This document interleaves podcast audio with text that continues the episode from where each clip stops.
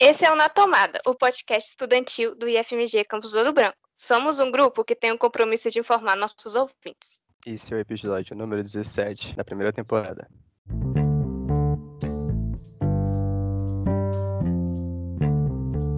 Oi, gente, então. Hoje a gente vai falar sobre música e algumas expressões culturais. E aí a gente decidiu trazer um dos é, três professores nossos, que é a Eleniara, a Marie e o Rafael. Porque eles meio que estão nessa vibe assim, musical, e aí a gente trouxe eles para conversar com a gente sobre isso. Oi, gente! Oi, tudo bem? E aí, pessoal? Que prazer estar aqui com vocês. Ah, é, realmente eu esqueci de me apresentar, como todos os episódios. O meu nome é Lauriene e eu sou estudante do IF. Prazer, não conhecia vocês. Meu nome é Marcos, eu também sou um estudante do IF, por incrível que pareça. Melhor introdução impossível.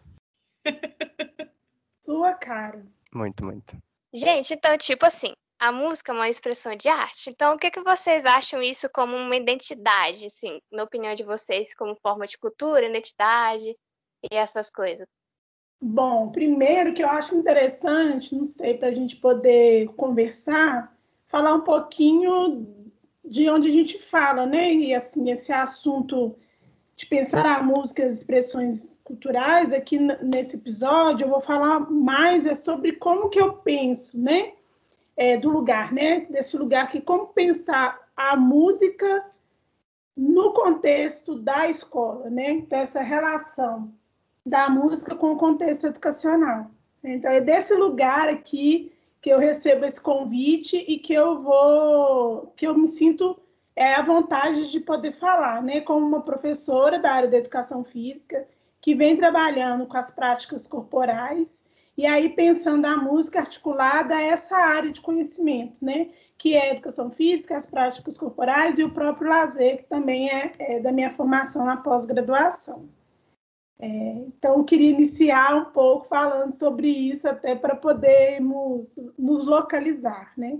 E aí, quando a Lauriane traz essa questão de pensar a música como forma de arte, expressão cultural e como forma de identidade, é, eu até recordo que a gente tem feito esse trabalho do, no segundo ano do ensino médio integrado, que é pensar as questões de corpo, né, com as questões culturais. E, e especificamente nesses últimos dias a gente veio trabalhando com a ideia do funk, né, enquanto uma manifestação cultural aí, pensando essas relações com a identidade desse povo, desses grupos sociais específicos, né, em que essa manifestação cultural ela veio sendo construída.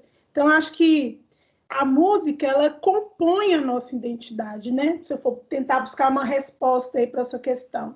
Ela faz parte da nossa história, ela diz sobre nós, né? É, ela constitui os nossos corpos, ela nos atravessa. Então, pensar a história, pensar a identidade de um lugar é pensá-la também a partir das suas manifestações culturais e dentre elas a própria música. Né? Então, acho que é uma relação de atravessamento, não consigo pensar é, de forma deslocada. Assim. Então, para a gente começar o diálogo aí. É, e só para complementar, né, isso é um é algo que sempre teve em todas as, as sociedades que se tem notícia, né, todos as, os tipos de sociedade, em todas as épocas, né, é, sempre teve junto do ser humano a questão da música e sempre atravessando essas outras questões, né, é, outros aspectos da sociedade, como a religiosidade, o lazer, o próprio trabalho, né, a aprendizagem, né, esse, não vou falar escola porque é um conceito mais moderno, mas a ideia de aprendizagem, né, e, e então, quando a gente fala de, de música como identidade, a gente está também é, articulando com essa ideia de todos esses outros aspectos como identidade, né, aí estou pensando não só a identidade do indivíduo, mas identidade de um, de um, de um grupo, né, de uma sociedade, enfim, alguma coisa assim. Então, quando eu vi essa questão, assim, eu falei assim, poxa, são muitas questões, né, em uma só, assim. Porque vocês abordam a questão da, de ser uma forma de arte ou de ser uma expressão cultural, da forma de identidade. Depois, eu, não, é, a, a Lorena, não sei se vai falar depois, mas vinha também na mesma pergunta a questão de ser uma forma de luta, né? E aí, como é, são muitas questões, eu fiquei assim, eu acho que, primeiro assim, como arte, sem dúvida, eu acho que a, a, em sua essência, sua técnica, isso é indiscutível, né? E quando vocês perguntam como expressão cultural, é, e aí eu acho muito difícil falar para que eu não possa para que eu não possa incorrer num simplismo, sabe? Por como em que sentido assim, problematizando só assim é, sobre pensar se o samba é uma expressão da cultura brasileira. Será que o fado é a expressão da cultura portuguesa, né? Mas o que, que é cultura? O que caldeirão é esse que a gente chama cultura, né? Então, eu fiquei num primeiro momento pensando que a música, eu acho que assim, primeiro, e aí a Marie fala muito bem, né? A música, ela é uma manifestação cultural, né? É, nem sempre emblemática, não, ela não é uma expressão cultural, né? Mas uma manifestação cultural, e por isso, né, diversos grupos e pessoas vão utilizar a música dentro das suas culturas e como, também, é lógico, como forma de expressão. E é, mas eu acho também que é importante, sabe, pensar quantos quão diversos são esses grupos e essas identidades que vão é, utilizar a música, né? O Rafa fala bem, né?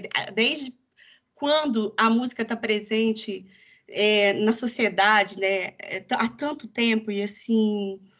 E eu acho que quando a gente pensa aí quando toca essa questão da identidade, eu penso que aí é sempre pensar também, aí concordo com a Marie, dessa questão do atravessamento, porque as identidades, elas muitas vezes se atravessam, né?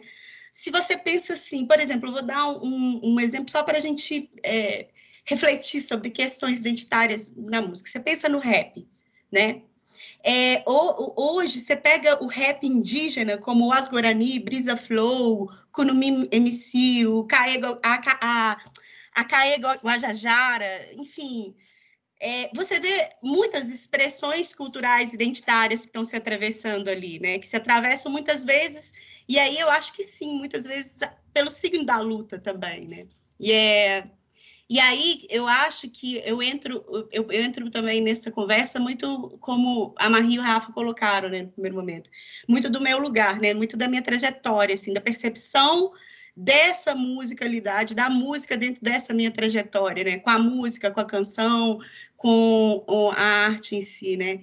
E em contexto de luta, para mim é muito significativo, principalmente o ter utilizado a música na, na performatividade, né, no teatro, especialmente no coletivo Matricários, e acho que a gente tinha ali um canto de união, de amizade, de significar a nossa luta, né? não apenas pela igualdade de direitos, mas por respeito à nossa própria diversidade enquanto mulher. Então, eu acho que ali a música significava muito um instrumento de luta para mim, é, naqueles momentos em que a gente está junto, assim, né? E eu acho que tem uma coisa muito bonita também, porque traz um canto coletivo que é ancestral, do culto, do ritual, do preparar-se para a guerra, metaforicamente, mas também não metaforicamente, né, literariamente, que se você pensa até a música já foi usada, né, para as marchas de guerra. Então, assim, eu acho que nesse sentido a pergunta é muito ampla e nos leva devagar para muitas coisas, né? Eu acho que nisso, quando é, você fala do, do, do coletivo Matricárias, que é tipo, dentro do IF a gente percebe isso, que a presença artística do coletivo assim, muito forte por causa das apresentações, né? Quando, infelizmente agora a gente não está presencial, né? Quando estava até o ano passado, que ainda podia fazer, né, as coisas até março, e tinha as apresentações na frente, eu sempre fiquei bem na frente para assistir e, gente, eu juro por Deus que eu arrepiava todinha. Eu acho que uma, um marco que, que marcou para mim uma apresentação do Matricalhas foi na SNCT do ano passado. Gente, que coisa linda, assim. Cantou com... Você sente o sentimento de vocês cantando, sabe? Tocando tudo junto, assim. E, nossa, e aí... É muito bonito de ver isso. Isso é uma expressão cultural muito bonita, porque às vezes você não está cantando ali, mas você sente a música e aquilo te traz o sentimento, pelo menos para mim me trouxe o sentimento assim de parecia um sentimento de alívio assim de escutar que estava dando certo, aquilo que era uma forma de, de expressar mesmo assim do coletivo de mulheres, né? E eu achei muito bonito, tipo, foi uma apresentação que eu realmente eu estava tirando foto, né, que Eu não consegui nem tirar foto, que eu parei e fiquei lá chorando assim um tempão, de tão bonito que foi. E a música toca muito a gente, né? Por exemplo, o, o, no meu no lado pessoal, assim, por exemplo, quando eu entro no bate-tambor, quando eu ouço os tambores, sabe? Assim, é algo que tem um significado para mim é, que é inexplicável. É, sabe, assim, vem de uma ordem do espiritual também, assim, de me sentir acolhida ali.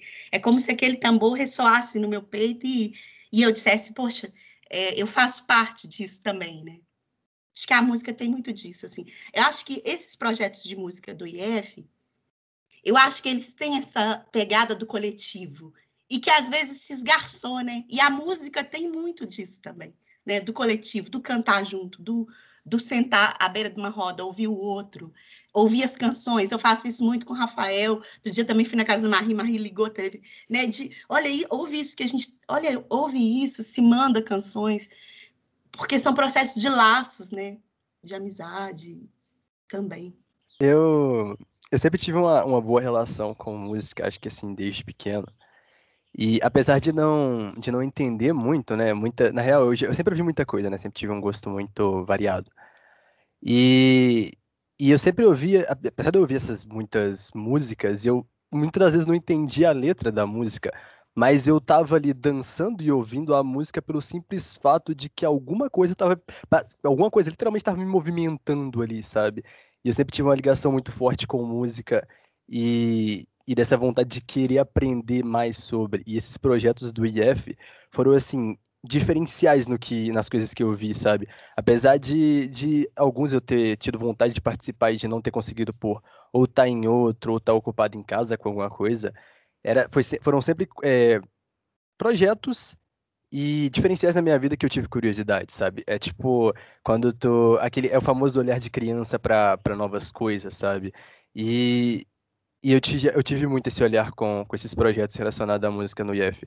Tanto é que eu comecei muito sem entender é, o projeto Matricárias a princípio, porque era algo novo para mim, sabe? Era algo que era um diferencial que eu nunca tinha visto em outros lugares, porque eles não não davam toda essa força para música em outras escolas, sabe? Eles música era para eles era tipo, sei lá, só um sonzinho tocando que você dançava de vez em quando sem mais nada, sabe? Sempre tive uma, uma. Sempre aprendi a ver a música dessa forma. E apesar de tudo, meu corpo dava sinais contrários de que não era isso, sabe? De que tinha algo a mais ali. E foi um dos motivos de eu entrar na, na capoeira Angola até, para aprender a tocar aqueles instrumentos lá de. de que, que, que eles usam geralmente para fazer, às vezes no começo, às vezes no fim, as rodas de capoeira. Então, legal isso que vocês colocam, né? Que eu fico pensando. E a, a, é, olha como volta, né? Como a gente, de novo, põe o corpo na centralidade, assim, que não tem como a gente pensar essas manifestações culturais na ausência do corpo, né? Porque a gente experiencia essas manifestações pelo nosso corpo, né? Então, é, que a experiência é isso, né? A experiência é aquilo que se nos passa, né? Então, é, é, vai, eu gosto dessa palavra atravessar, porque é um atravessamento, né? E, e como que, ao é, experimentar ou experienciar essas manifestações, a gente vai se transformando, assim. Então, para mim, é, é, isso tem total relação com a, com a constituição da minha identidade, pensar a música, como que ela foi me atravessando e ainda me atravessa nessa constituição do meu eu, né? Acho que isso é para mim e no, ultimamente tem sido assim fundamental e que aí entra em três questões que vocês colocam para gente, né? Que é da identidade, é da luta e é, é do que a música representa para a gente, né? Então eu vejo o misto disso, né? Dessa, de todas essas questões, que uma vai levando a outra. Eu vejo que a música ela tem sido uma possibilidade de me conhecer, né? E aí me conhecer principalmente enquanto mulher negra, enquanto mulher e mulher negra, isso bate muito forte para mim nessa relação com a música, né?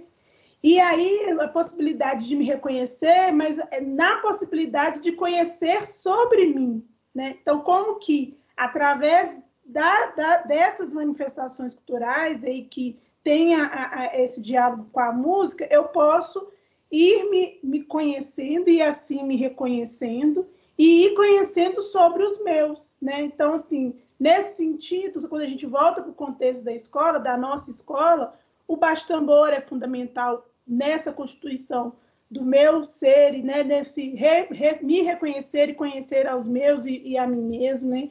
O coletivo Matricárias, né? Porque a, a, a e, olha só, é sempre na coletividade que a Linear aponta é isso, né? Porque também a gente se conhece com o outro mesmo, né? A gente vai se construindo nessa relação com o outro, né? E ali no, no Matricárias foi um grande encontro também, né?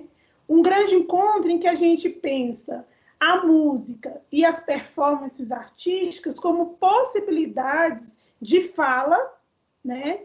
De, de, de dizer o que é, experienciamos no espaço da escola, inclusive o que nos é silenciado, né, apagado, invisibilizado, mas ao falar é também ali nessa, nessas expressões, é com a música que a gente é, oportuniza escutas, né? E uma escuta muito sensível, porque igual, olha o relato que Lauriane traz e que você mesmo, né, Marco, traz assim, não entendia bem, mas eu sentia, né? Porque a gente vai aprender assim, né? É sentindo assim, né? É percebendo o outro. E, e, e, nisso, nesse sentido, eu acho que a, a, música nos toca, né? Ela nos toca, ela, ela chama atenção, né? Ela, ela é, lança um holofote assim para muitas questões que às vezes a gente não se dá conta, né? No, no cotidiano, no nosso ir fazendo, a gente não vai percebendo. E a música, ela, ela traz isso. E, e interessante a gente pensar assim, é, voltando para. E aí, pensando na questão da luta, nas diferentes formas de lutas que a gente pode imaginar, o quanto que a música tem sido usada né, é, para ser essa expressão, né? Para ser essa expressão, para nos fazer ouvir, né? é, e, e, e, nos fazer ouvir né, essa possibilidade de falar e também de ser escutado, porque também não adianta a gente só falar e ninguém escutar, né? Então acho que é, a transformação ela vai se dando nesse momento, nesse nesse movimento, né? Então para mim faz sentido estarmos é, nós três como convidados nesse espaço na tomada por isso, né? Por essa relação que, que vem, a gente vem estabelecendo com a música, ainda que nós não somos, não sejamos profissionais da música, né, com a formação na área da música, mas como a música vem sendo uma forma de expressão nas nossas práticas pedagógicas dentro do espaço da escola e também uma forma de expressão e de conhecimento de nós mesmos, né? Enquanto cada um, eu, Maria, Leniar, Rafael, mas também nós uns com os outros. E a gente tem aprendido muito, muito sobre a música, sobre nós, né? Nesse, nesse aquilombamento nosso aqui, né? Que, enfim, é, é, para mim foi fantástico, né? Essa possibilidade desse encontro de estar repensando questões que às vezes a gente está fazendo para para refletir, né? Assim, do que, que isso tem impactado, essa parceria tem impactado nas nossas vidas. É, eu queria só complementar algumas coisas, faço coro aí com tanto com o que a Liniara falou, com o que a Marie falou, e gostaria de acrescentar mais algumas coisas, porque a gente normalmente quando pensa, né, claro, né, a, a, mensagem através da música, a gente dá o exemplo, né, quando eu ouvi a música, vocês falando sobre aquele tema, aquilo me tocou. Eu acho que tem essa questão do sensível que a música traz, né? Ela toca. Não sei se todo mundo é assim, né? Eu sou muito fácil, assim, meu olho, dependendo do que eu estou ouvindo, enche de lágrimas, assim, né? Começa a correr. E não é à toa que eles sabem, que usam isso, né? Por exemplo, no filme, esses filmes infantis, às vezes, né? Usam a música para emocionar e no final tá todo mundo chorando, né? Sem a música não chora, sabe assim? Então tem esse potencial da mensagem através do sensível. Mas eu gostaria de trazer algumas outras reflexões, né? né é, em relação a quando a gente pensa em música como luta, ou como resistência, se a gente pensar assim. Uma primeira, talvez muito geral, mas que eu para mim já, já, faz parte no, no, caso da minha vida, assim, o próprio fato de fazer música, a gente de ouvir música em si, acho que já é um pouco de resistência, assim, sabe? Pensando na lógica produtivista do mundo, sabe? Assim, na lógica de cada vez tem que ser as coisas têm mais funcionais, tem que ter um fim e tem que ser isso para aquilo. Não só a música, né? Acho qualquer forma de arte, mas no caso, para mim, pensando especificamente a música, né? Só o fato de eu falar, não, hoje eu, né, eu pego, sei lá, uma hora da minha tarde eu vou tocar tambor, né? Assim, mas, mas como você não tem mais nada para fazer, né? Assim, você vai tocar tambor, porque as outras coisas parecem são importantes, né? Se eu vou no banco pagar uma conta é importante. Se eu vou, né? Agora, se eu vou investir meu tempo em, em tocar, parece que você é perda de tempo. É a mesma coisa em ouvir, né? É, peguei esse hábito de novo de ouvir música sem fazer mais nada, ouvir a música, né? Porque com o tempo e essa chamada, né, para o mundo é, produtivo, vamos dizer assim, a gente sempre estava fazendo música enquanto faz outra coisa, né? Tô lavando banheiro ouvindo música. Tô lavando cozinha ouvindo música. Tô corrigindo prova ouvindo música. Né? Mas e aquele momento de parar? Não, sabe? Não vou fazer nada disso. Eu vou sentar e vou ouvir. Então, acho, claro, talvez muito genérico, muito geral, mas não deixa de ser. É, um, um, segundo ponto, uma segunda leitura que eu, que eu acho que eu posso fazer na música enquanto resistência também, é em relação a, a formas específicas de fazer música que muitas vezes estão relacionados a grupos que são tradicionalmente é, oprimidos, né? É, então, pegar um, exemplo, né? A música feita, por exemplo, pelos escravizados africanos no Brasil. Apesar de todo o trabalho de conversão ao catolicismo e, e sabe, de, de, de, adaptação aos costumes brancos e a forma dos brancos ver o mundo, né? Um, né, um batismo com outro nome, tudo isso, ainda assim, né? A, se guardar a questão, você não tem mais os instrumentos, né? Que você tinha, mas você pega né, se adapta aqui, como que você tem, você vai expressar aquela forma que você fazia música e que você se identifica com ela, porque ela é a forma que seus pais faziam, que seus avós faziam, né? Essa questão do, do, do, do que, que tem né, em muitos, em muitos é, grupos tradicionais que tem essa relação com o ancestral, manter essa forma de fazer música, apesar de todo o, o, o as, né, as pressões e as tentativas de, de abafamento dessa forma específica de fazer música, né, é uma, uma forma de resistência. Eu acho que, que né, pensar no, nos, nos congados que estão aí até hoje, né, são uma herança dessa resistência é, de, pela música e da música, né, de muitas pessoas que foram oprimidas, né, e, e aí outra, e uma terceira que eu, que eu acho que aí vocês falaram bastante é da música enquanto mensagem, a música enquanto veículo para uma mensagem. Só que eu acho que a gente tem que pensar não só além da letra, né? É, a própria letra, óbvio, né? Tem, tem casos que a letra é explícita, aí com, com fundo musical que, que, que toca o sensível, que ele é muito forte. Né? Para pegar um exemplo muito batido, você pega Cálice, por exemplo, né? do Chico e do Gil, né? que é cantado pelo Chico e Milton, mas a composição é do Chico e do Gil. É, é uma coisa muito forte, né? A própria letra de, de, direta, né? o Diário de um Detento, né? do Racionais MCs, por exemplo, né? Tem umas que são um pouco mais sutis. Ou pegar um outro exemplo que a gente traz lá no, no, no, no bate-tambor, né? O toque de São Bento Grande. Né? Agora, tem outros que são mais sutis, né? Então, pra, só para pegar um exemplo, no, na época da, da, da, ditadura militar, né, você tinha os artistas que eram considerados engajados, né? Aí você pega aí é, Chico Buarque, é, é, próprio Caetano, em um dado momento, né? É, o Gil. E e às vezes era, alguns artistas eram tidos como, né, entre aspas, alienados, né, os que não, não engajados, né? E acho engraçado, por exemplo, que o Jorge Ben era classificado por essa turma como um artista é, não engajado, né? Porque a hora uma música dele fala contra a ditadura especificamente, mas ao mesmo tempo ele está cantando é, outras questões que são é, formas de luta, às vezes até mais, não sei se é mais, mas tão importantes quanto, né? Quando ele canta que eh, deixa de ter uma musa é, loura de olhos azuis europeia e passa a ter uma musa menina mulher da pele preta, né? Olha quanto que isso é importante, sim. Olha quanto que isso é resistência também, né?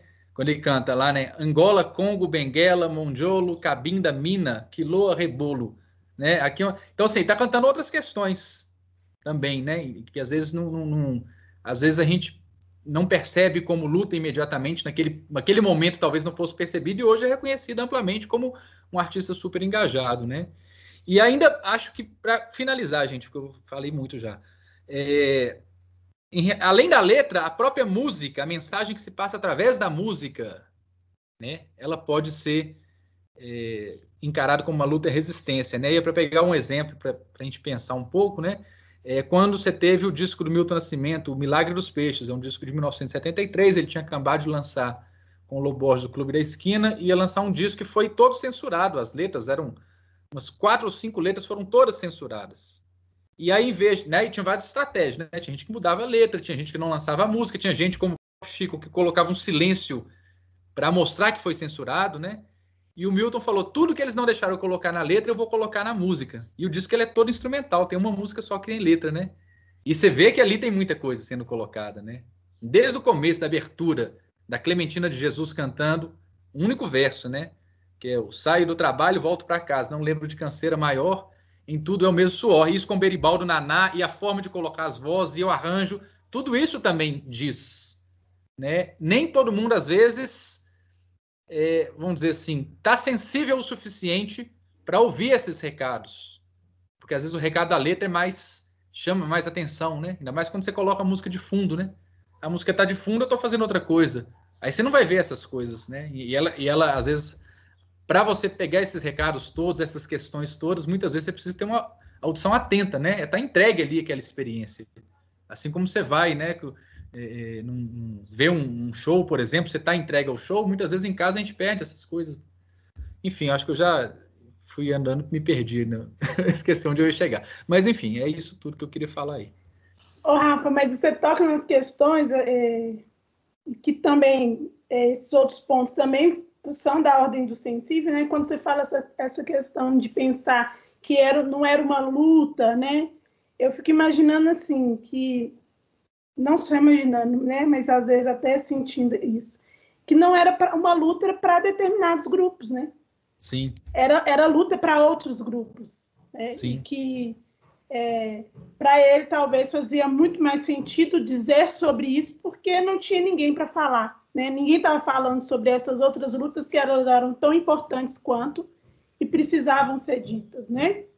Então, é, eu entendo isso. Talvez não é, não é nem que, que, a gente não esteja preparado é, para essa escuta, mas é porque essa escuta também não atravessa a nossa existência, né? E aí, para a gente senti-la, é, é, é, é, um pouco mais difícil, né?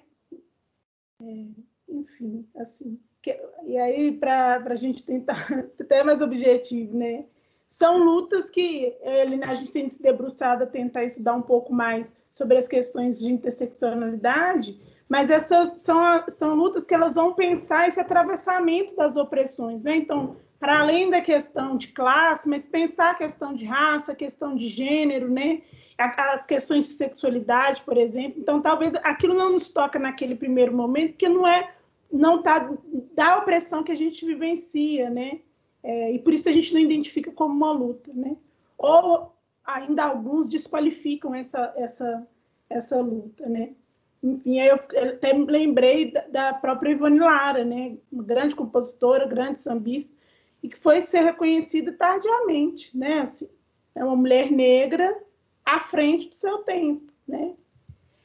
Outra questão que é, você fala dessa possibilidade, eu acho que está, é, é, é uma luta é, antiga, né, é, do grupo das pessoas negras, né, que é pensar é, a possibilidade de expressar a sua cultura através da música, né? Então, que é um, foi um movimento de resistência e continua sendo um movimento de resistência, né? Como que a música ela vem é, trazendo, sendo, sendo esse espaço de encontro com a sua cultura, né? Quando a gente pensa dos negros, negros e negras escravizadas neste país. Foi através da música que encontra a possibilidade de encontro, de encontro com a sua própria cultura, encontro com a sua ancestralidade, né? Muitas vezes, é igual você disse, se reinventando para poder experienciar isso nessa, na, na, nessa nossa terra aqui, né? E que isso não deixa de ser sensível, né? É, é, o sensível está aí, está colocado assim. Porque, na verdade, esse encontro com a cultura, com a própria cultura e com a sua ancestralidade é, é o encontro com a sua própria existência, né? É, é, é uma luta por existir, com todos os seus atravessamentos e influências, enfim, desse processo é, dessa diversidade do nosso país, mas que é, era uma forma de buscar por essa, por essa existência. E uma outra questão que você põe que eu não posso deixar de falar, que é a própria questão do lazer, né? E aí como que dentro do nosso sistema capitalista, o lazer é, é um e é direito constitucional. Lá, em 1988, a gente tem é, garantido o direito ao lazer. Mas como que isso, nas narrativas aí se, que se passa tanto na mídia quanto na própria instituição da escola, né? Como, como que é a garantia do direito do lazer é relegada, né? Ficada nem segundo, terceiro, quarto plano, por, por conta dessa nossa lógica é, produtivista. É, e, e, e, pensar o lazer é, é, também pensar essas possibilidades de encontro, né? E, e, de processo de formação, né? Que se dá também nesse espaço, que por vezes é, por vezes não, né? Infelizmente tem sido é, desconsiderado. Eu acho, achei importantíssimo isso aí que você tocou. É, complemento faz a gente pensar muito, né? Muito mesmo no que a gente tem valorizado e, inclusive, ensinado, né? Aproveito para voltar um pouco na, nessa questão de projetos e sentimentos, que é para pegar um gancho já, já a partir dali, para perguntar um pouco para vocês como, como que é, qual que é a influência da música na vida de vocês, como por exemplo, o Rafael tem o, o projeto lá com o Toninho no Spotify, como, como que vocês enxergam isso na vida de vocês, como que isso toca vocês, digamos assim? Principalmente nessa época de pandemia, pensando agora onde, onde as pessoas tiveram que se reinventar, basicamente. Marco, tão engraçado quando você coloca essa questão, engraçado, né? É importante essa questão que você coloca, porque a gente conversava sobre isso outro dia, eu na, na reunião da, do Matricaras, eu acho, não foi, Helena? Se eu não me lembro agora, não recordo. De como que a própria questão das artes, né? E aí, seja na música, na literatura, né? A questão do, dos filmes, enfim. É, como que isso vem forte para a gente na, na, no processo de isolamento, né? Como que a gente vai percebendo, é, mesmo que, igual a falamos, né, que essas coisas tenham sido colocadas em segundo plano e nos ensinadas a ser segundo plano, como que nesse momento a gente percebe a importância e a centralidade dela nas nossas vidas, né? Porque é o que tem nos dado é, a possibilidade de passar com o mínimo de saúde mental por esse período, assim, né? Então, eu acho esse, esse toque que você traz importante. Em relação à, à minha vida, né, que é a música, eu não sei tocar nada. O Rafael tá pelejando, mas a Rebeca e o, José para me ensinar Mentira, a tocar ela toca tudo. Toca todos os instrumentos. E todo. não canta nada com essa voz de taquara rachada. Mas é uma coisa tão impressionante que eu falo com o Rafa que parece que uma entidade toma conta do meu corpo, porque eu vou tocando, vou dançando, vou cantando, mas se você me pedir para. Como que é o Ijexá? Não, nem, não sei explicar, mas na hora eu estou cantando lá com esse coletivo é, que é o Bate Tambor e que é a, a, o coletivo Matricárias. Eu tenho meu tambor, e aí a gente, o Rafa passa os exercícios, junta, que chega aqui em casa na hora que eu vou tocar, meu cachorro tem, morre de medo do tambor, então, assim, tá ficando mesmo a desejar. Mas nesse encontro é que, que essa coisa vem com muita força para mim, assim. E aí é, eu acho que é, tá aí a importância dessa música, no caso, assim, a partir desses coletivos, para mim, né?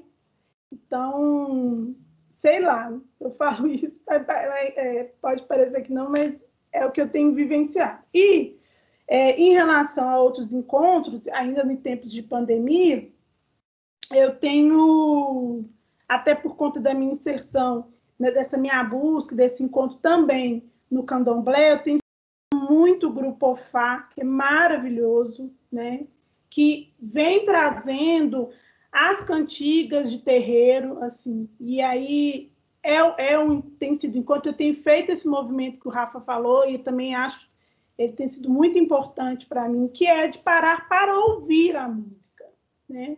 Para ouvir, pra, e, e ouvir e senti-la, né?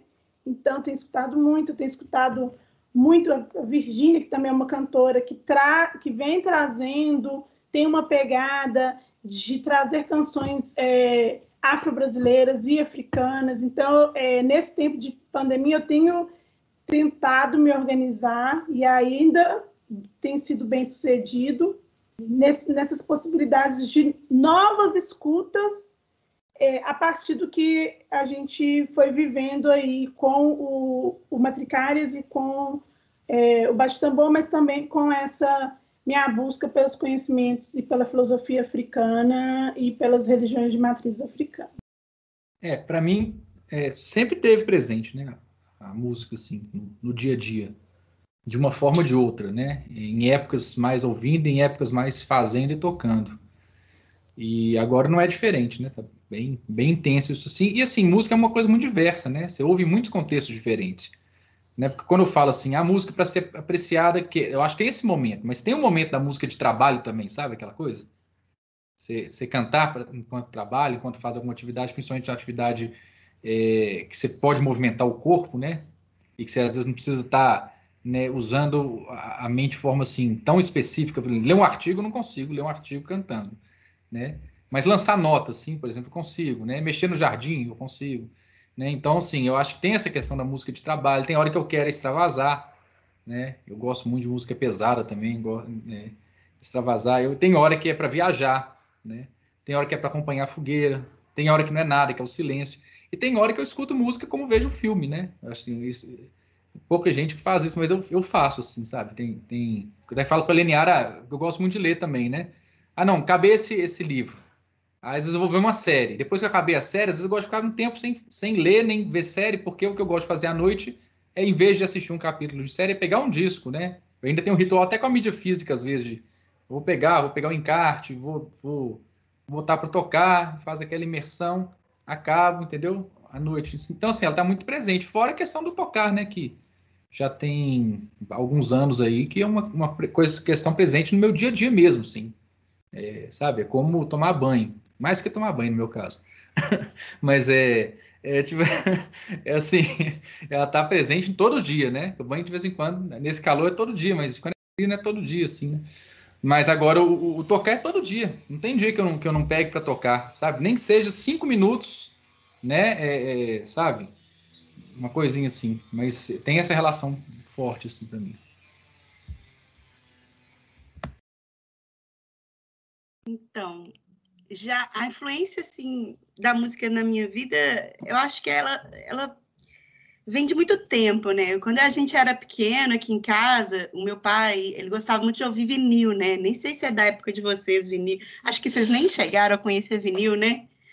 É, conheceu lá, conheceu Marquinhos? Vocês sabem o que é disco de vinil? eu conheço, o meu pai tinha, e ele porque meu pai é muito fã de música sertaneja, assim, modão sertanejo. Então, quando a gente era criança, eu e minha irmã, assim, tinha muito disco de modão sertanejo, então ele coloca pra gente ouvir. E, inclusive, eu gosto muito de modão sertanejo por causa do meu pai. é uma influência.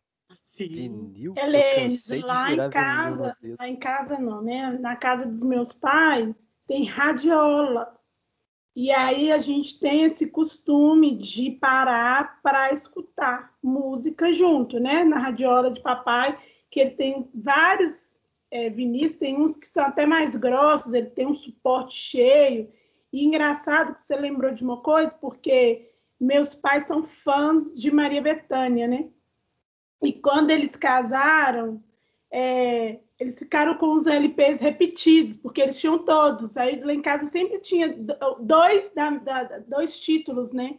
É, dois, dois LPs daquele título, assim. Foi meio assim que a música vem, entrou, por esses vinis, assim, que a gente ouvia, eh, do, primeiro do, dos meus pais e das minhas irmãs, né? E eu lembro, assim, que meu pai, ele gostava muito, assim, de Clara Nunes, então acho que a Clara acabou entrando na minha vida muito por causa do meu pai, assim, e as minhas irmãs, elas gostavam assim muito de música dance, assim, Michael Jackson e tal. E eu me lembro assim da, de eu entrar no quarto delas, assim, e ficar dançando. E quando elas me pegavam lá, elas, elas meio que batiam, ficavam bravas, né? Que eu estava entrando nesse universo do privado. Porque eu acho que é interessante, assim, que eu acho que a música ela entra para gente muito é, no início, né, nesse viés do afetivo, do privado, né, do, do que a gente vive dentro da casa da gente, do que o pai ouve, do que o irmão ouve, do que o tio ouve, né? E assim, para falar a verdade, até hoje eu acho que esses cantores, tanto a Clara Nunes, meu pai, quanto o Michael Jackson, das minhas irmãs, são fantásticos ainda para mim, né? E depois, assim, foi ouvindo outras coisas, assim, meu universo era muito amplo, eu ouvia YouTube, Madonna, Tracy Chapman, Cássia Eller, Cazuza, Tom Zé, Caetano, Chico, Gil, Gal, Betânia, Lenine, Elis Regina, Nina Simone, Billie Holiday, Titãs, putz, era um mundo de gente que me apareceu durante o percurso, principalmente da juventude, na faculdade, né, que ia me enchendo de vontades de ouvir outro, outros sons, né, assim, mas eu sei que o que me marca, e aí a minha influência mesmo, assim, mesmo, foi o samba, né, foi quando eu ouvi, assim, Roberto Ribeiro, Bete Carvalho, Alcione, Cartola, João Nogueira, Ivone Lara, Clementina de Jesus, foi que eu, eu acho que eu que eu tive a compreensão de uma música que me, me representava e me tocava muito pelo toque, pelo som, pelo batuque, por tudo, assim. E eu lembro que o samba sempre me tocou muito, porque o samba ele tem uma coisa da gente viver a tristeza, mas da gente superar a, a tristeza, né? Da, da, disso ser uma libertação, né? Meio cartola ali. Deixe-me ir, preciso andar, vou por aí a procurar, sorrir para não chorar. Quero assistir ao sol nascer, ver as águas dos rios correr ouvir os pássaros cantar. Quero nascer, quero viver. Então, o samba tinha isso, assim, do que me permitia viver, assim, que apesar de tudo, é, o samba me trazia essa, essa, essa força de poder continuar, sabe? Então, acho que a minha grande influência sempre foi o samba, assim. Óbvio que hoje eu ouço, assim, outras coisas, do Led Luna, tenho ouvido muito Chico César. Você falou, Marcos, do Ruído do Céu Profundo, eles fizeram aí uma última gravação com, não sei se é, eu esqueço como que fala, não sei se é cinco, se é EP, o que que é, mas eles com quatro músicas ouvi bastante, achei lindo, mas eu acho que a música, eu acho que ela é, eu, eu acho que ela é o acordar do meu amanhã, sabe, assim, a música, ela me dá força para eu enfrentar o futuro. Eu acho que é isso, assim, a influência. Então, no meu caso, pensando assim, para além né, dos dias atuais, eu já ouvi de tudo, né, gente? E antes eu, além de ouvir, eu dançava muito também, né? Então, eu sou da. Quando a Eliana fala da graduação, olha que linda a graduação dela, né? A minha graduação, e, e para mim foi muito significativo também, que me aproxima desse universo do funk e do funk da favela, da comunidade, assim, de dizer sobre aquela, aqueles problemas né, que eles vivenciam nesse espaço. Então, eu vou estar tá no funk com o MC Marcinho, vou estar tá no funk com é, Rap da Felicidade, né? É, enfim, e dançando horrores nos bailes, né, gente? Mas eu adorava dançar funk, assim, muito e dançar charme também, né? Então, qual é a diferença entre o funk, né? Assim, a gente dançava isso muito na minha época da, da graduação, com os grupos que eu andava em Viçosa, né?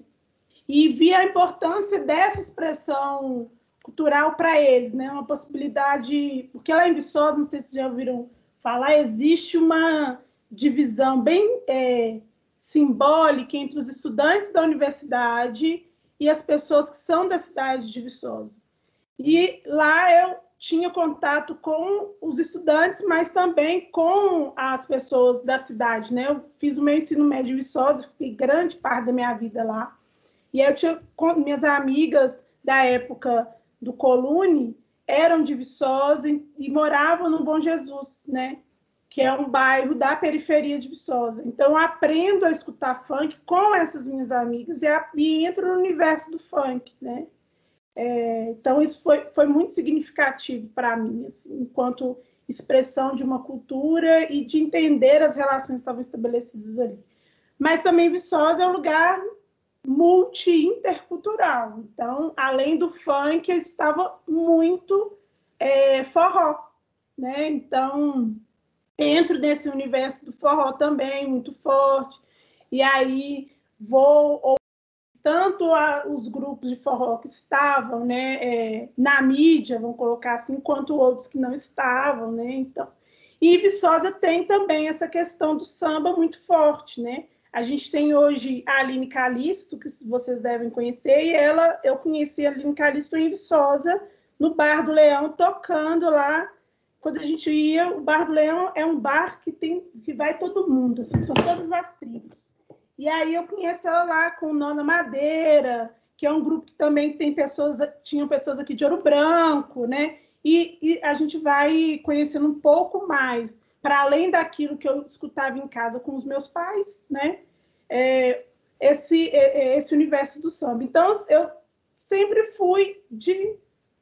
Não sou de ninguém, eu sou de todo mundo e todo mundo me quer bem, né? Então, sempre tive aí nesses espaços, aprendendo assim a partir da diversidade. E hoje eu vejo que isso foi importante, que essa, essa experiência foi importante para a minha vida, na constituição do que, que eu sou e a forma como eu penso, e consigo entender, compreender a diversidade, essa, né, a pluralidade de pessoas que compõem esse mundão nosso aí. Então, enfim, também, né, fui do axé também. Então, assim, essas todas essas coisas, todos esses estilos, eu caminhei por todos eles. O primeiro CD que meu pai, que eu ganhei, foi dado pelo meu pai e foi do Legião Urbana. Então, eu tinha 12 anos de idade. Então, assim, para e aí eu fui também apaixonando por isso. Então, assim, é, é, é bem eclético, a Marco falou, bem eclético no ouvir, no dançar. E acho que isso é importante também para a gente e se compreendendo. Agora, as, as músicas é, e cantores mais é, atuais é, têm a ver com esse meu processo de busca mesmo, de reencontro com a ancestralidade, enfim. Então, é esse movimento que eu estou mais nele agora. Agora que é o, a última parte, né? Eu vou abrir para poder indicar álbum, artista, assim, que vocês gostem e tal. Começar com, a, com, talvez o mais recente da lista dos cinco aí, que é uma paixão bem recente minha, assim, mas que você falou que o cérebro está derretendo no sol, seu cérebro pode derreter sem o sol, né? É só você ouvir a, os discos ali da década de 70, o Miles Davis, que é um, né, um jazzista americano, que hoje em dia eu sou, é uma paixão, e tem um, um disco especialmente, que eu gosto especialmente, que é o Beats Brill, né? Não sei se a pronúncia exatamente é essa, mas ele marca um avanço na música enorme, assim, primeiro que a fusão do jazz com rock, né? A capa é uma capa onde ele assume a questão da identidade negra, por exemplo, forte, assim, né? A estética toda. É, até, acho que até essa expressão que se usa hoje, apesar de eu não ser o grande conhecedor do afrofuturismo, o berço é ali, naquele disco, tá? Miles Davis, o Beats Brill. Aí você vai derreter seu cérebro sem, sem precisar do sol e de nem mais nada, assim. Um outro artista que eu sou, gosto demais, assim, né? Eu sou um grande apreciador, é o seu Valença, né? Eu acho que ele faz uma ponte entre música tradicional, regional e, e, e música contemporânea e de forma especialmente cativante, né? Músicas muito simples, mas muito, para mim, muito cativantes, assim, principalmente o início da carreira, assim, que eu sou apaixonado. E aí eu indicaria o disco Molhado de Suor, do seu Valença. É, o terceiro é, talvez seja um dos mais antigos que está comigo, né? Mas que eu não consigo largar nunca, né? Que é o Pink Floyd, né? Que é uma banda para mim que marca até hoje. Eu não canso nunca de ouvir. É, enfim, é uma das influências maiores que eu tenho para tocar. Não sei se é maior, mas uma das maiores. E aí acho que o disco Live at Pompeii é um disco que eles fazem um ao vivo numa cidade abandonada, uma cidade que não tem mais nada, né? Foi destruída por um vulcão, não sei há quantos séculos ou milênios, não sei, tá? Aí desculpa a ignorância histórica mas foi a primeira vez, né? Que hoje em dia é meio comum, né, se fazer isso, mas na época eles montaram a estrutura, fizeram um disco ao vivo ali. Para mim, acho que é um disco que, que, que influencia muito e marca. O, então, falei do Miles Davis, Alceu Valença, Pink Floyd. Hoje, talvez minha maior influência enquanto percussionista e tudo é o Naná Vasconcelos, né? E aí eu te, é o quarto artista que eu indico, né? É, não tem como para mim como não se emocionar, não se inspirar, né? É, é por é, pelo, por toda a força que ele traz na música, né? Através da percussão e de cantos também, né? E aí, se eu tivesse que indicar um disco, não seria um disco solo dele, mas seria um disco de um trio que ele tem uma época um trio que flerta um pouco com jazz, que chama Codona. Né? Ele são mais dois, é, um, um, americano, um negro americano, o outro eu não sei de onde que é, mas é um chama Codona, eu indicaria um, qualquer um dos três discos que eles lançaram, acho que o terceiro é o que eu mais gosto. Então, Codona, do Nana Vasconcelos. E eu acho que o artista que mais me toca, assim, um patamar acima de todos os outros, assim, que me enche o olho de lágrima, que eu arrepio, parece que eu sou transportado para cima das nuvens, é o Milton Nascimento, né? Por mais que já seja um artista em muitos meios muito falado já, né? Não é talvez uma novidade assim, né? Como também não é o Pink Floyd também, né? Mas enfim, é, para mim é um artista que me leva para outros patamares, né? Eu não sei se eu saberia indicar um disco dele, que eu gosto demais assim, mas deixa eu pensar algum assim Vou indicar talvez o que eu mais tenho ouvido na, na história, assim, que é o Clube da Esquina número 2. É um disco duplo, né? Tem algumas composições do Loborges.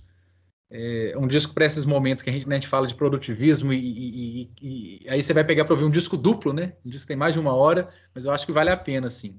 Acho que tem músicas muito fortes. Enfim, não sei se poderia ter escolhido uns seis ou sete discos dele que do mesmo nível, né? Mas ficaria essa indicação aí. Clube da Esquina 2 do Milton Nascimento? Então, nossa, é muito difícil, gente, pensar assim. Eu acho que se eu fosse dizer, eu, eu fico pensando assim, a indicação é sempre assim uma. Eu, eu gosto de pensar nas indicações mais como essas cartas aos jovens, né? Vezes que os pensadores deixam assim, né? Ah, não deixa de ver isso, né? E pense nisso. Se eu fosse assim, talvez. É, falar assim, ah, gente, ó, não, não vive sem ouvir, não. Eu acho que primeiro, assim, o samba brasileiro, né? Aí, assim, eu destacaria assim, tantos nomes, mas assim, eu acho que dois, vou falar dois homens, duas mulheres, assim, para, mas assim, não tem como pensar no samba sem conhecer, assim, né, é, para mim, né, gente, existem outros diversos, mas para mim João Nogueira e Roberto Ribeiro, assim, dois sambistas que me tocam muito, e a Ivone Lara e a Clementina de Jesus, assim, acho que passa por aí esse primeiro momento, do, essa, essa questão de, para mim, de o que eu tenho que ouvir, pelo menos uma vez por semana eu tenho que ouvir um desses quatro, é, alguma música deles, assim, eu gosto muito, tenho ouvido muito uma cantora contemporânea é, que se chama Lued Luna. Eu acho que ela, ela marca muito a nossa entrada, marca a minha vida, marca a da Marie. Né, Marie? A Lued Luna ela entra na nossa vida no ano passado, especialmente por causa do coletivo, e numa das preparações que a gente fez, ela, ela as canções dela nos atravessaram muito, tanto que é, é lindo porque a, a Lued ela é epígrafe da tese da Marie, ela é epígrafe do nosso projeto de pesquisa, né, Marie? Ela, assim, então, eu acho que é uma cantora. Ela é nova, ela tá, ela, acho que ela só tem um álbum, que é Um Corpo no Mundo, que foi o que a gente ouviu, e ela lançou este ano o segundo, né? É, que tá, saiu agora do forma, né, da, da, forma, então, assim... Então, uma artista nova, né? E eu acho bonito porque ela tem uma veia poética muito bonita, e ela diz isso, né? Que ela gosta muito de poesia, é, muito influenciada pelos pais na leitura de poesia, então são letras muito bonitas e arranjos muito bonitos também, né? A escolha dos tambores, do, do violão, da guitarra, enfim.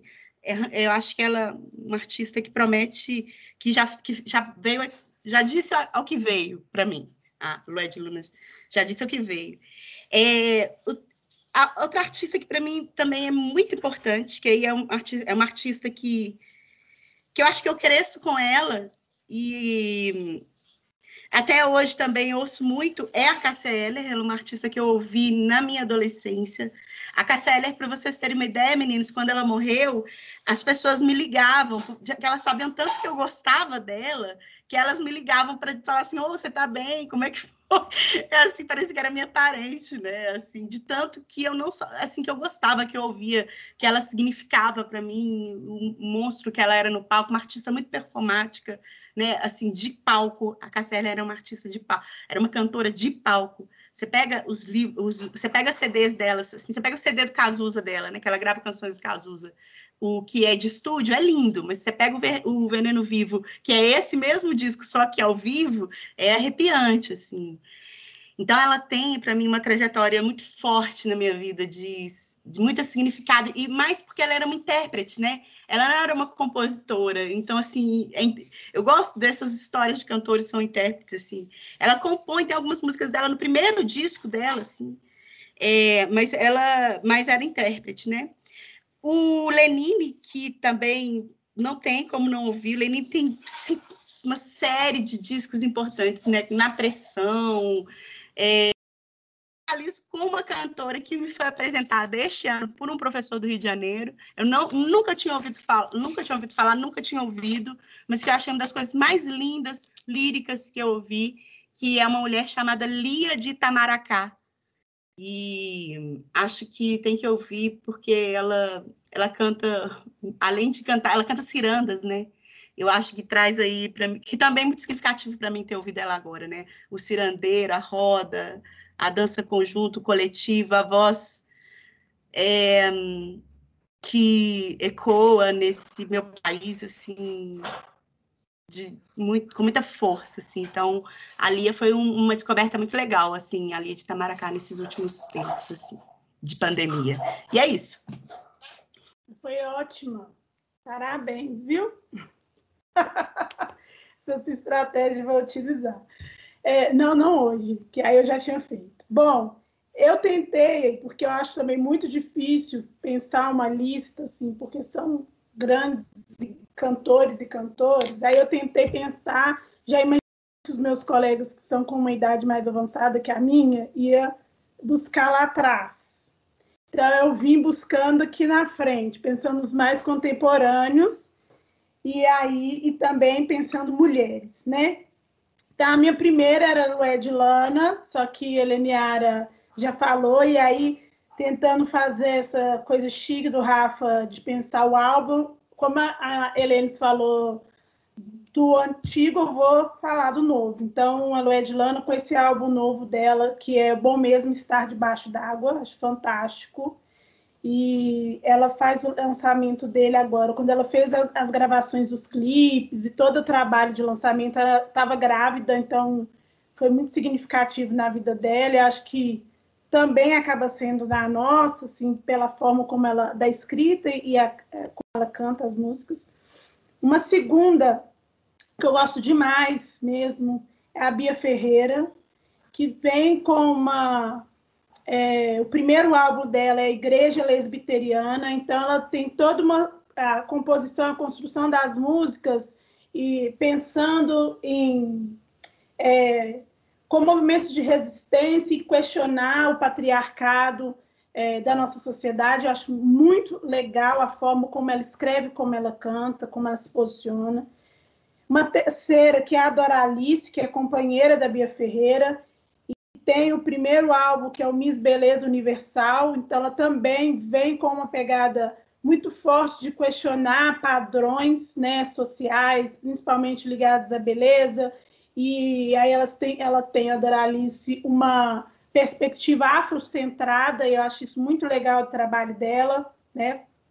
Uma grande cantora que eu veio E aí eu fui lá atrás, essa, mas ela é hiper atual, que é Elza Soares, para mim fantástica, a história de vida maravilhosa, as músicas maravilhosas, e aí eu indicando um álbum, eu indicaria Deus é Mulher, em que ela tem uma música que para mim é muito é, interessante para a gente pensar é, algumas questões do espaço da escola, principalmente questões ligadas à religião, né, às religiões, e aí a música, uma, uma das músicas maravilhosas desse álbum é o Exu nas Escolas.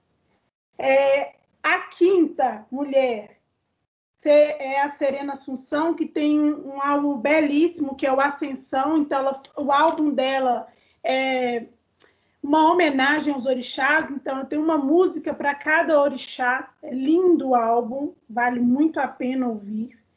E aí, eu, já que a Leniara se deu a, a estratégia de falando e trazendo mais, eu coloquei a Lineker também, adoro, acompanhei o processo de transição e amo as músicas, desde os caramelos até as, as músicas de hoje. E para indicar um homem, eu indico Emicida e gostaria muito é, indicando o álbum Amarelo, indicando uma música que para mim é fantástica e diz muito da nossa sociedade atual, que é o a música Eminência Parda. Fantástico também. Seriam essas as minhas indicações aí.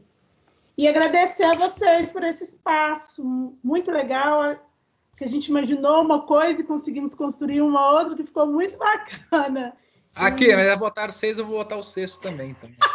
Sabia que ele ia fazer. Eu esqueci. Não esqueci, mas é importante. Sim, porque no final das contas eu peguei muito de acordo com a minha história, né? Mas eu acho que um disco que, é, que aí eu fiquei pensando, não, cara, só coisa antiga, né? disco de 1970 para lá. É, o mais antigo que eu indiquei foi de 78, o mais novo que eu indiquei foi de 78, né?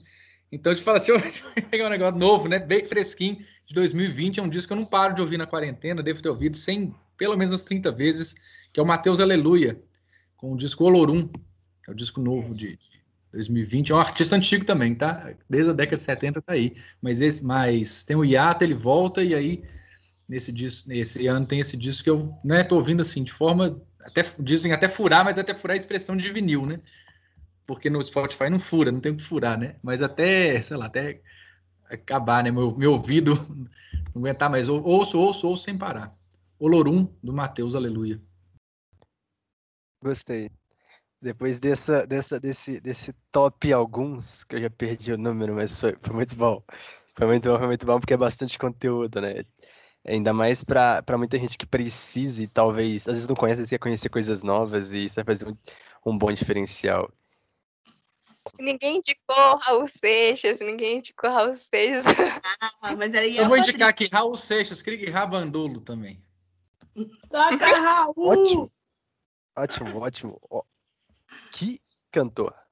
É tranquilo, é só a gente agradecer mesmo por vocês terem aceitado participar aqui com a gente, de vocês terem cedido um, tempo, um, um pouco do tempo de vocês, que provavelmente deve estar um pouco corrido até com a quarentena e com, com tudo mais. E e já deixar um convite, talvez, para uma próxima vez também, para falar mais sobre assuntos semelhantes ou totalmente distintos. Legal, eu que agradeço, né, a oportunidade, achei muito massa. Nunca, eu já tinha participado de um, um podcast, mas era mais acadêmico, assim. Esse eu achei, atualidades, né, achei muito legal, assim, a forma como vocês é, organizaram, me senti muito à vontade. Muito obrigada. Tinha até ido trocar de roupa, eu lembrei que era só podcast, não precisava, né? Tinha escolhido já um turbante, já um cordão, aí lembrei que não ia aparecer nada. Eu também queria agradecer, moçada, agradecer aí a gente poder falar um pouquinho da nossa do nosso contato com a música, das experiências que a gente acabou fazendo, né? Eu acho que é, e que bom que assim eu ter ouvido você, Marcos, ter ouvido você, Lau, de perceber que esses projetos são significativos para vocês, assim, porque eu acho que a gente entra muito nessa, porque o que importa era mesmo era isso também, né? Que, que, que fazer coisas que é trabalhar, é, fazer projetos de música que pudessem significar para os alunos e levá-los a esses outros universos, né? Então, eu acho muito bacana que ter ouvido isso e ter como vocês levaram e também Queria agradecer estar aqui com duas pessoas que eu gosto muito, que é o Rafa e a Marie, dois grandes amigos. E é isso. Beijo, viu, gente? Valeu, foi, foi massa. E aceito os próximos convites aí também. Até, viu? Beijos, Marco Túlio. Foi Obrigada. ótimo matar saudade de você. Tava com saudade já. Duas horas que eu não te via. Verdade, né?